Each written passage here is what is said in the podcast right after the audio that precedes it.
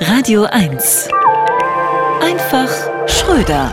Das ist mal eine Überraschung. Wer hätte gedacht, dass so viel Durcheinander entstehen könnte, wenn eine Ampel ein Jahr lang auf Gelb steht, also doch besser falsch regieren als gar nicht oder wie? Die FDP ist immer noch in Flitterwochen mit ihrem Ampelmännchen Lindner. Die Grünen könnten die Traumhochzeit von Christian Lindner zwar nicht blockieren, aber immerhin mit dem neuen Euro-Ticket den Punkerwiderstand auf Sylt unterstützen. Glück allerdings für den Koalitionsfrieden, dass sich niemand an Christian Lindner festgeklebt hat. Zwiespältig ist im Rückblick das Sondervermögen für die Bundeswehr.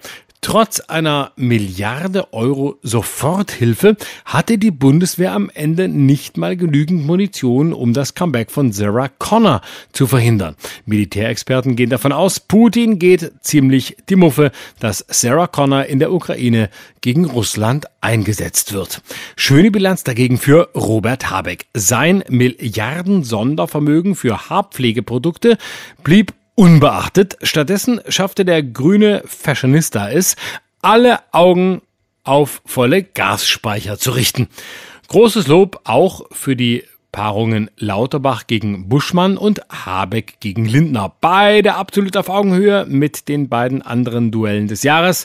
Johnny Depp versus Amber Heard und Elon Musk versus Twitter. Leider gibt's auch keine Katastrophen bei der FDP.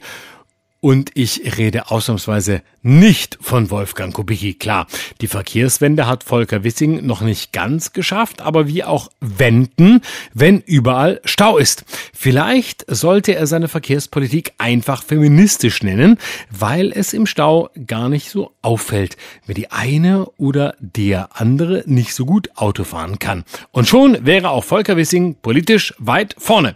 Bei Annalena Baerbock und Nancy Faeser hat der Trick jedenfalls gut geklappt. Wenn die Union mehr Videoüberwachung fordert, ist das rechts und autoritär. Wenn Faser es tut und einfach müssen Frauen schützen drüber schreibt, ist es links, sozial und gerecht. Schapöchen dafür. Florian Schröder auf Radio 1.